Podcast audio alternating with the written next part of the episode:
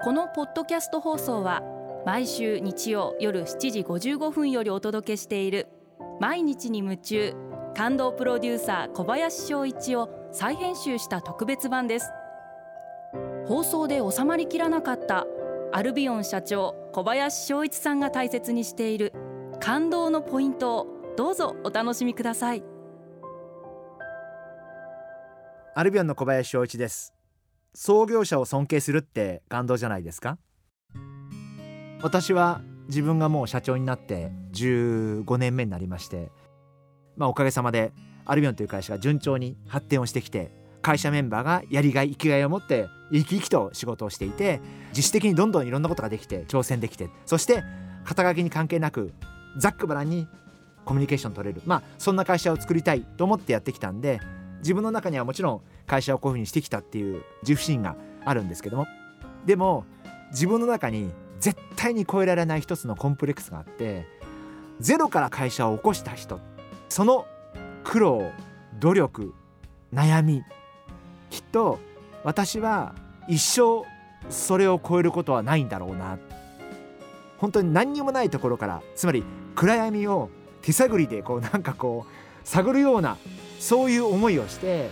名前もないところから実績もないところから何かを作り上げた人のことを私は本当に心から尊敬していて自分がやってることが正しいかどうかもわからないあるいは社会に認められるかどうかもわからない信じる存在が自分しかいない中から手探りで会社ができて少しずつ売り上げが上がってって会社が成り立っているっていうのは本当に私はすごいことだと思うんでやっぱりそこは私が絶対に越えられない壁なんだろうなというふうに思っていて私はそういうことに対してものすごいコンプレックスを持っています。ですから自分がどんな難題にぶち当たってもいやいやいやきっと創業者の人たちって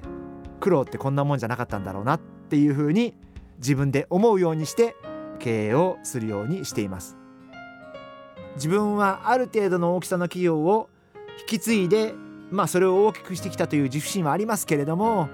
自分は多分創業者の気持ちを100%理解する日は自分には来ないという思いでこれからも経営していくべきだと思ってますしそういう思いを持ち続けることが、まあ、少し自分がハングリーで入れるのかなそんな風に考えてます。リスナーの皆様も大事なことは会社の規模の大小ではなくてやっぱりそこにある思いだったりそれをゼロから作った人だったりそういう方を思い起こしてみる。今例えばもし会社で仕事されていたらやっぱりこの会社を作った人がいて作ってくれた方がいらっしゃるからこそ今の自分があるんだという気持ちを持つこともすごく大切なんじゃないかなそんなふうに考えてます。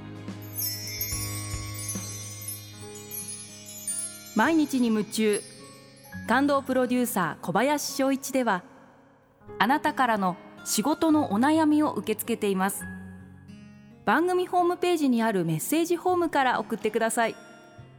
お送りいただいた方の中から抽選で